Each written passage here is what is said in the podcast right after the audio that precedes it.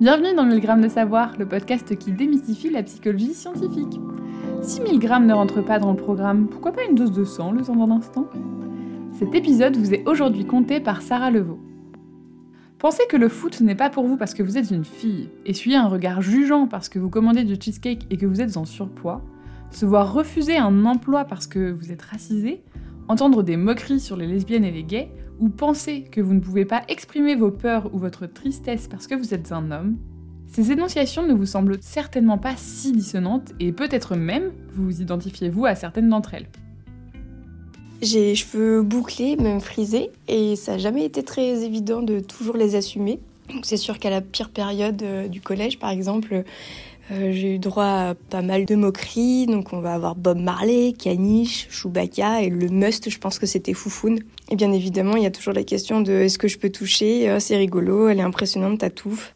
Au début du Covid, les gens regardaient ma maman de travers dans les transports parce qu'elle est asiatique. Durant mon enfance, j'ai souvent entendu euh, une phrase qui a été dite pour rigoler. C'est un petit peu les blagues racistes qu'on tolère du genre euh, les noirs puent. J'ai tellement entendu ça que ça a vraiment euh, laissé des séquelles dans ma vie. Dans le sens où aujourd'hui, je déteste vraiment l'idée de pouvoir sentir mauvaise. C'est-à-dire que dès que je sens que je sens un peu la sueur, ça me met mal et j'ai besoin de trouver une solution très rapidement.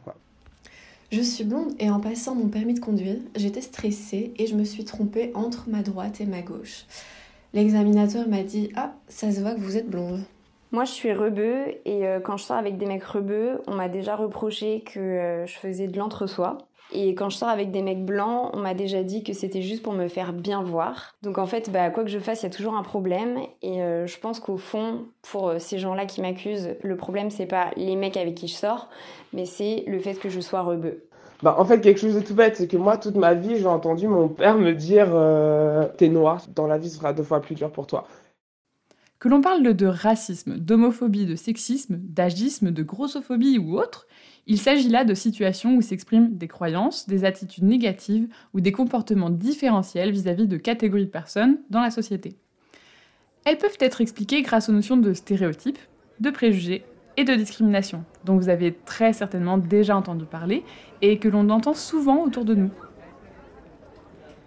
Mais alors, quelles sont les différences entre ces trois concepts, stéréotypes, préjugés et discrimination Dans le langage courant, la confusion est souvent faite entre ces termes. Pourtant, il existe bien une différence entre chaque concept, et ils expliquent ensemble comment nous pouvons passer de la pensée à l'acte, de l'idée que les femmes sont inférieures aux hommes, à l'action de moins engagées de femmes pour des postes à responsabilité par exemple.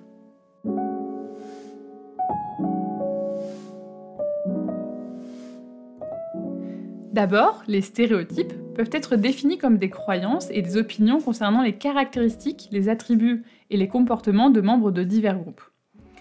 Ce sont des idées sur les individus appartenant à des groupes, sur la base d'attributs physiques, d'origine, d'idéologie, etc. Donc plus concrètement, il s'agira de la couleur de la peau ou le sexe biologique, l'origine culturelle ou sociale, l'orientation politique ou religieuse. On retrouvera alors les idées selon lesquelles les femmes ne savent pas conduire, les roms volent, les pauvres sont paresseux et paresseuses, etc.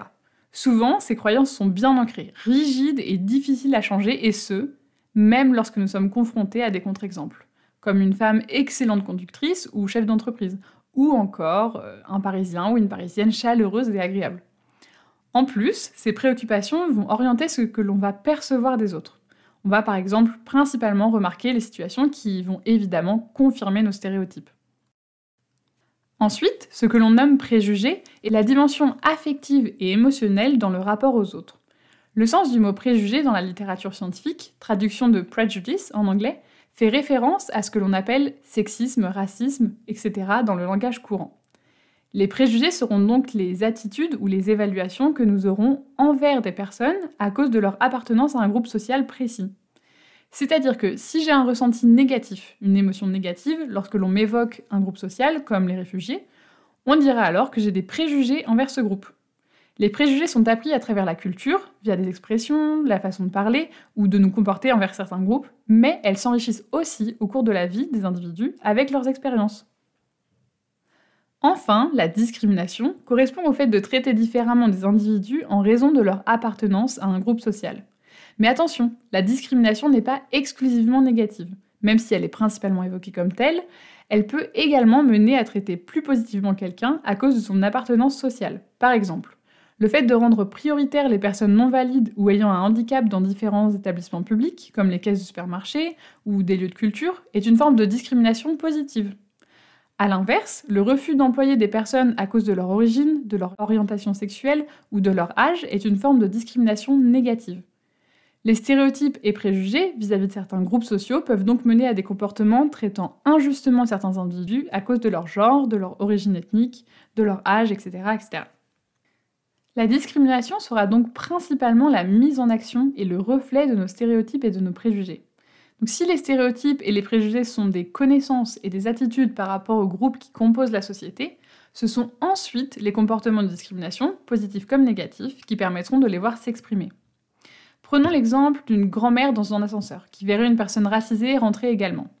Si elle connaît le stéréotype selon lequel les étrangers sont des voleurs et qu'elle a des préjugés plutôt négatifs par rapport aux personnes étrangères racisées, alors elle pourra tenir son sac parce qu'elle a peur de se le faire voler voire même interdire la personne de rentrer dans l'ascenseur avec elle.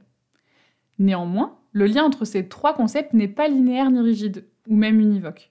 Dans d'autres configurations, il arrivera aussi que nous puissions créer ou modifier des stéréotypes à propos d'un groupe de personnes, a posteriori, pour justifier une attitude négative ou une discrimination faite à l'égard de ce groupe.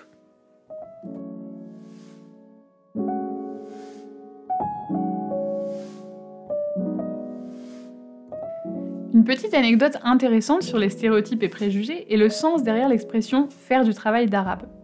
Aujourd'hui, la connotation est très péjorative et indique quelque chose de notre rapport à ce groupe social. Alors qu'en réalité, à l'origine, cette expression qualifiait une tâche soignée, délicate et le raffinement d'un travail. C'est ensuite la colonisation et le racisme qui lui ont associé cette teneur péjorative qu'on lui connaît actuellement. Finalement, s'intéresser aux stéréotypes et aux préjugés passe par questionner leur fonction dans le maintien du système social existant. Effectivement, un de leurs rôles est de permettre le maintien et la justification des inégalités entre les différents groupes sociaux. Alors, peut-être que nos a priori négatifs comme positifs sur les minorités, les pauvres, les femmes, viennent maintenir et justifier un système patriarcal ou encore un système capitaliste en place.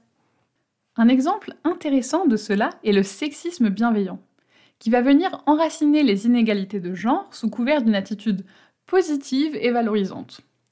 En décrivant les femmes comme des êtres purs, chaleureux, empathiques et aimants, cette attitude subjectivement positive suggère également que les femmes sont fragiles et qu'elles ont besoin d'être protégées. Mais par qui? Je vous le fais en mille, par les hommes.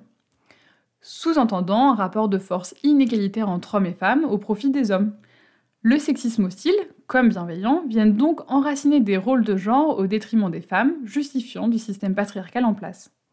Il est donc plus que pertinent de s'interroger et de chercher à comprendre les causes, mais aussi les conséquences de nos attitudes et de nos comportements vis-à-vis des autres. Nous vous remercions d'avoir écouté cette capsule de 100 grammes de savoir réalisée par Sarah Levaux, doctorante de l'Université Lumière Lyon 2, et Léa Dulion, masterante en psychologie sociale et interculturelle à l'Université libre de Bruxelles avec les relectures de Julia Eberlen, Pascaline Van Host et Olivier Klein. Nous vous retrouvons très vite pour de nouveaux épisodes passionnants.